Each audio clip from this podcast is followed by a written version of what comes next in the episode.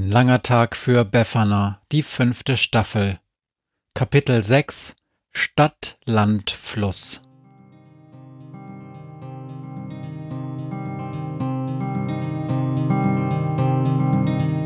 Wenn der Wind einsam durch die Straßen fegt, wenn die kalte Nacht sich auf die Häuser legt, wenn in Fenstern Weihnachtsschmuck ins Dunkel scheint, dann sind Befana und ihre Maus nicht weit.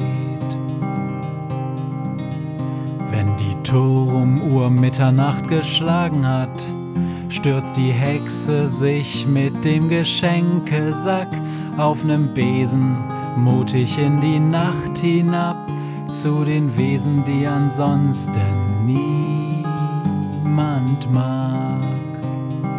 Weihnachtshexe Befana ist für alle Monster da. Alle Ratten, Kakerlaken, Geister, Spinnen, Feuerdrachen, alle unsichtbaren Ungeheuer, Zauberzeitmaschinenbauer freuen sich schon das ganze Jahr auf den Winterwind, denn der bringt deine Weihnachtshexe namens Befana.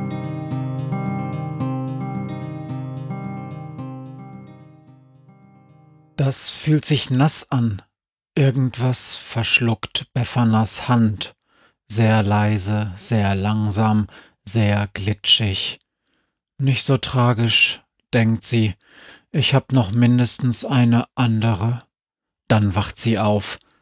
Dämmerung. Was ist mit ihrer Hand? Warum liegt da ein faulender Finger auf dem Nachttisch? Befana, wach auf! Was? Es ist Zeit, Befana. Sami beginnt erneut an ihrer Hand zu lecken. Sami, richtig. Ich bin böse auf Sami. Warum bin ich böse auf Sami? Weil er mir nicht die Wahrheit sagt, genau. Weil er ein doppeltes Spiel spielt, weil er für den Krampus arbeitet. Was nicht wirklich schlimm ist, nur hätte er es mir sagen müssen. Er ist ein Verräter. Du bist ein Verräter. Befana zieht ihren Arm zurück. Und du hast meine ganze Hand vollgesabbert. Sofort lässt Sami von ihr ab und trippelt ein paar Hundeschritte zurück. Was hast du denn auf einmal? Ich bin müde, brummt Befana. Und du hast mir nicht die Wahrheit erzählt. Du steckst hinter dem Brief und hinter Jakobs Übernachtung und der Bulldogge. Was ist das? Hundemagie? Ich hätte sofort ahnen müssen, dass du hinter all dem steckst. Na ja, Sami leckt seine Lefzen. Du kannst mit mir sprechen. Ist doch eigentlich Hinweis genug, dass ich kein x-beliebiger Kleffer bin. Ich dachte, wir hätten uns angefreundet, ruft Befana und hält sich schnell die Hand vor den Mund. Bestimmt ist ihr Vater irgendwo ganz in der Nähe. Haben wir doch auch, knurrt Sami. Ich hab nur dafür gesorgt, dass du dein Versprechen einlöst. Weil du für ihn arbeitest. Weil ich nicht will, dass du Ärger bekommst. Der Krampus kann manchmal ungemütlich werden, wenn man wortbrüchig wird. Ich wollte kein Versprechen brechen. Es ist nur nicht so richtig einfach für ein Schulmädchen, nachts allein zum Haus eines Fremden zu marschieren, um Unterricht in was auch immer zu bekommen. In Hexerei, Befana. Er bringt dir das Hexenhandwerk bei. Ich, ich will einfach nur lernen, wie andere anfangen, mich zu mögen. Du willst lernen, wie du einen bestimmten jungen Mann gegen seinen Willen verliebt in dich machen kannst. Das willst du, Befana. Das nennt man Hexerei. Sag's doch endlich, wie es ist, und ich helfe dir dabei. Du machst irgendwelche Dinge mit meiner Familie, die ich dir niemals erlaubt habe. Das ist nicht in Ordnung, ruft Befana, und bevor Sami etwas erwidern kann, klopft es an ihrer Zimmertür. Alles in Ordnung, Befana? Hört sie die Stimme ihres Vaters. Hast du endlich ausgeschlafen? Es ist gleich schon wieder Abend. Komm ruhig rein, Papa, sagt Befana und Sami schafft es erst im allerletzten Augenblick, unter ihr Bett zu springen. Puh, ganz schön stickig hier, meint ihr Vater und macht ihr Fenster auf. Du hast fast zwölf Stunden geschlafen. Ihr habt wohl wirklich durchgemacht gestern. Hab ich doch gesagt. Kommst du zum Abendbrot? fragt ihr Vater und grinst sie dabei etwas unsicher an. Oder gibt's heute Nacht gleich wieder die nächste Jessie-Verabredung? Befana ist plötzlich unschlüssig. Natürlich nicht, denkt sie. Ich lass mir doch von einem Zwerg und einem sprechenden Bettvorleger keine Vorschriften machen, wie ich meine Abende verbringe. Andererseits spürt sie, dass irgendetwas wirklich dringend wieder zurück in das graue Haus in der Senke mitten im Wald zurück will, um um mehr zu lernen. Hatte Sami nicht recht? Geht es nicht genau darum? Ist es nicht das, wie Sami es genannt hat? Hexerei? Magie? Vielleicht. Wahrscheinlich. So wahrscheinlich so eine Sache eben sein kann.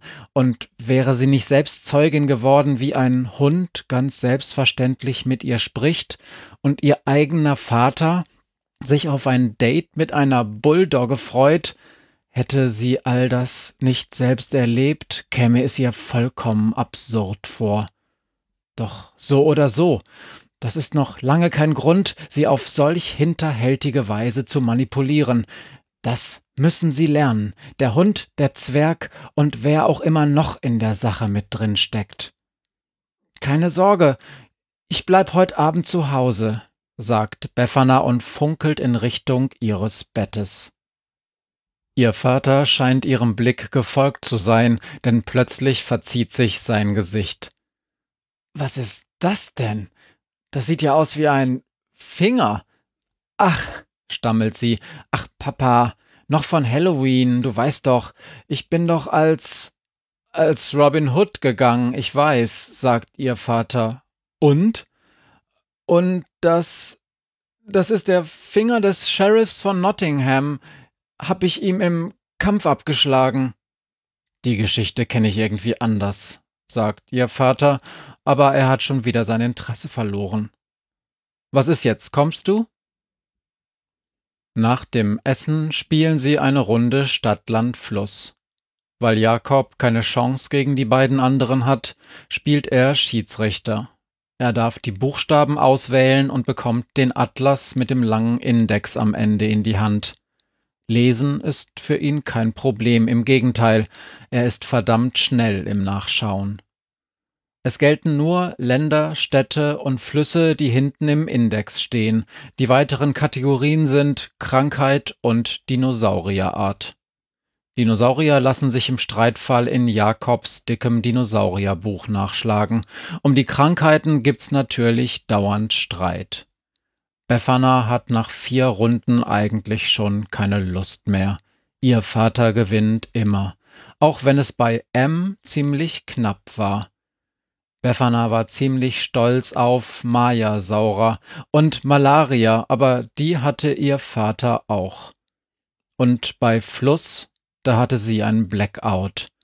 Mississippi, mein, es wäre so einfach gewesen. Ihr Vater hat Mekong. Das war der Sieg. Noch eine Runde? fragt ihr Vater. Jakob nickt begeistert. Er findet die Schiedsrichterrolle super, weil er über Sieg und Niederlage entscheiden kann. Befana schüttelt den Kopf, da hört sie plötzlich ein Bellen aus ihrem Zimmer. Was war das denn? fragt ihr Vater. Zum Glück ist sie geistesgegenwärtig genug für eine Antwort. Das Fenster, sagt sie. Das Fenster in meinem Zimmer ist ja noch offen, und auf der Straße hat bestimmt ein Hund gebellt. Warte, ich mach es zu. Sie läuft in ihr Zimmer, schließt die Tür hinter sich und zischt Sami an. Entweder du bist still oder du schläfst heute draußen. Befana, es ist schon acht Uhr. Ich Gehe heute nicht. Basta, sagt sie. Also, Ruhe oder draußen? Sie hält eine Hand aus dem Fenster. Zwei Grad Celsius maximal. Deine Entscheidung. Ich höre nichts. Ruhe. Versprochen? Versprochen. Irgendwie erleichtert setzt Befana sich wieder an den Küchentisch. Richtige Entscheidung, denkt sie. Na los, sie guckt zu Jakob. Nächste Runde. Jakob schließt die Augen, zählt stumm herunter. X. Nochmal, sagt ihr Vater. Nein, sagt Befana. Machen wir. Wirklich? Los. Es ist seltsam und ganz einfach. Fertig, sagt Befana nur ein paar Sekunden später. Stift runter. Nie im Leben, ruft ihr Vater. Los, zeig her. Er reißt seiner Tochter ihren Zettel aus der Hand. Xiamen, liest er vor. Was soll das sein? Stadt in China. Jakob, schlag's nach. Jakob schlägt nach. Stimmt, sagt er. Gibt's. Alle Achtung. Ihr Vater klopft bewundernd auf den Tisch. Land. Es gibt kein Land mit X. Was soll das hier heißen? Xizang, sagt Befana mechanisch. Chinesischer Name für Tibet, politisch brisant, steht aber im Atlas. Stimmt. Jakob hält seinem Vater den Atlas unter die Nase. Heilige Scheiße, sagt ihr Vater, und so geht es weiter. Xiliao He, Fluss. Xenotarsosaurus, Dino. Xenophobie, Krankheit. Was ist Xenophobie? fragt Jakob. Die Angst vor dem Fremden, murmelt sein Vater und schaut Befana nachdenklich an. Donnerwetter, Befana, gib's zu. Du warst vorbereitet. Und sie lacht. Stimmt. Doch das Lachen fällt ihr schwer, denn es stimmt nicht. Sie ist bisher noch nie bis X gekommen. Die Nacht ist furchtbar. Befana schläft schlecht und auch Sami neben ihrem Bett wirft sich unruhig hin und her. Befana träumt, dass Wesen auf ihrer Fensterbank sitzen und traurig zu ihr ins Zimmer starren.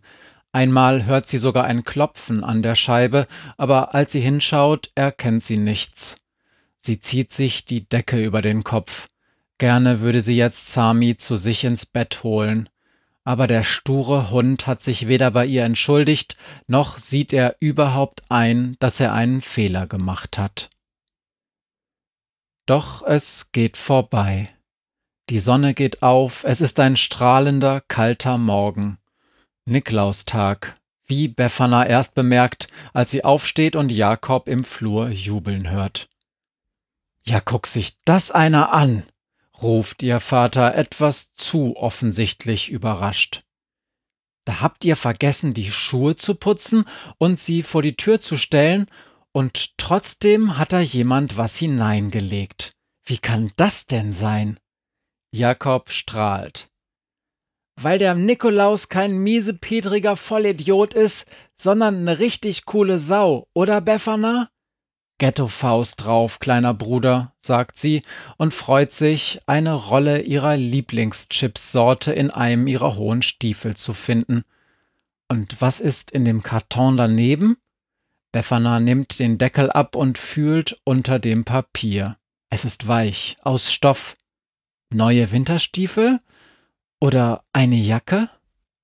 Ein Hut, sagt ihr Vater. Der hat eurer Mutter gehört, Große, und jetzt ist es deiner. Befana ist sprachlos. Es sind nur ein paar wenige Dinge, über die ihr Vater freiwillig niemals spricht, aber das hier gehört definitiv dazu. Eure Mutter. Der Hut ist groß, ziemlich cool, ziemlich auffällig. Kann man sowas in der Schule tragen? Befana fallen ein paar ältere Mädchen ein, die sie nur vom Sehen kennt. Die könnten das, aber, aber sie?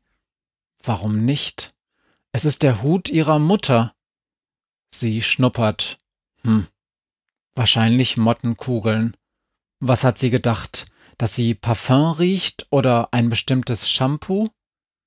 Das Telefon klingelt. Es ist Jessie. Ihr Vater gibt den Hörer weiter.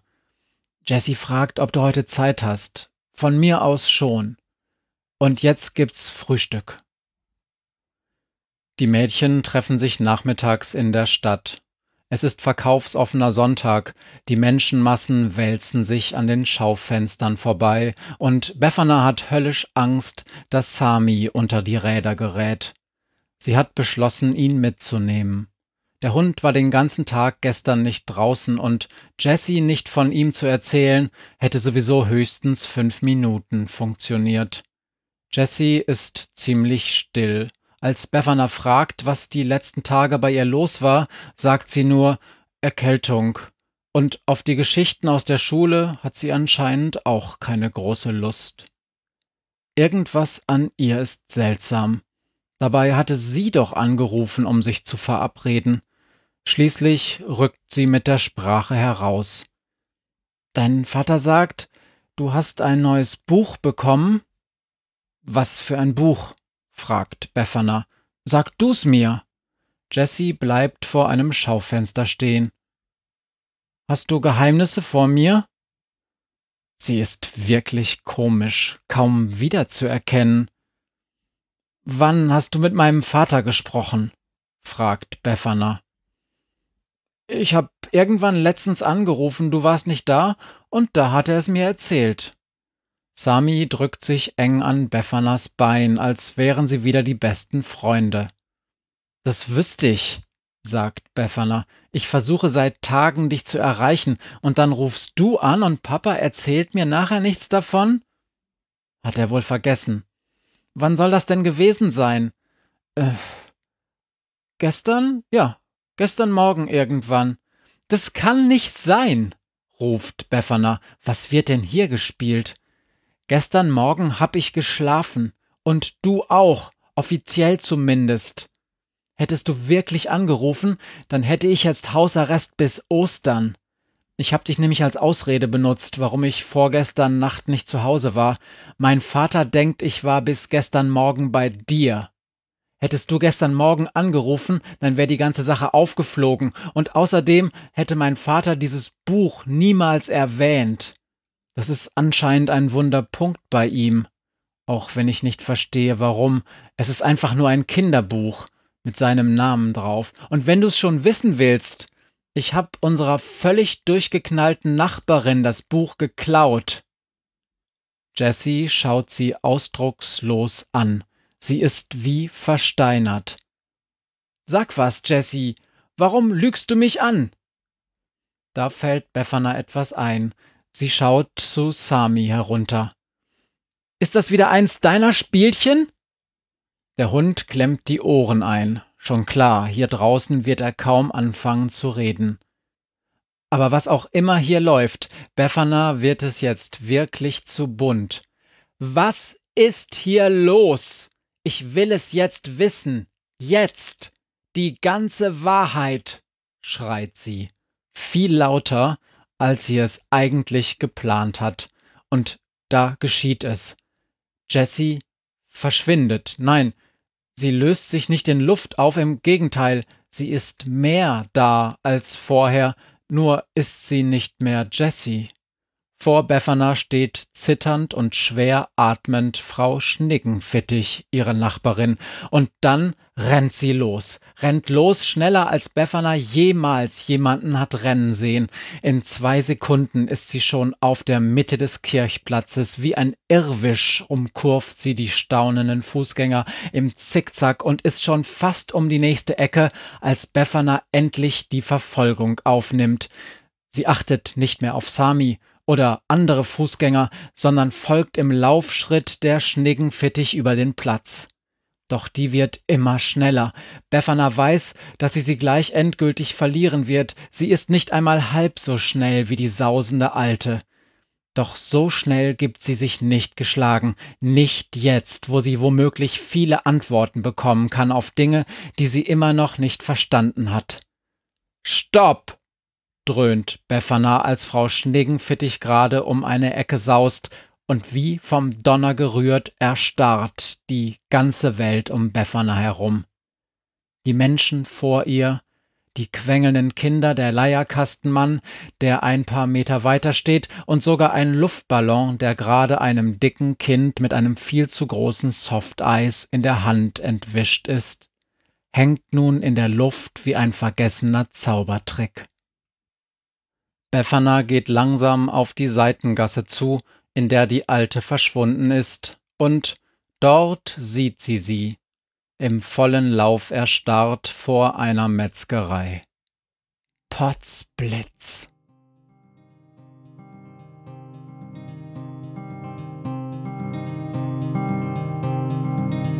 Hört, was mir heut Morgen widerfahren ist. Eine Krähe sitzt auf meinem Fenstersims und sie krächzt von Weihnachtshexe Befana, die sie hoch am Himmel fliegen sah. Tausend Abenteuer hat die Hex erlebt, wie ein Haus verschwindet, wie ein Berg erbebt, wurde im Wald verwunschen und im Fels versenkt, und doch hat sie alle reich beschenkt. Weihnachtshexe Befana ist für alle Monster da, alle Ratten, Kakerlaken, Geister, Spinnen, Feuer, Drachen, alle unsichtbaren Ungeheuer, Zauberzeitmaschinenbauer freuen sich schon das ganze Jahr auf den Winterwind, denn der bringt eine Weihnachtshexe namens Befana.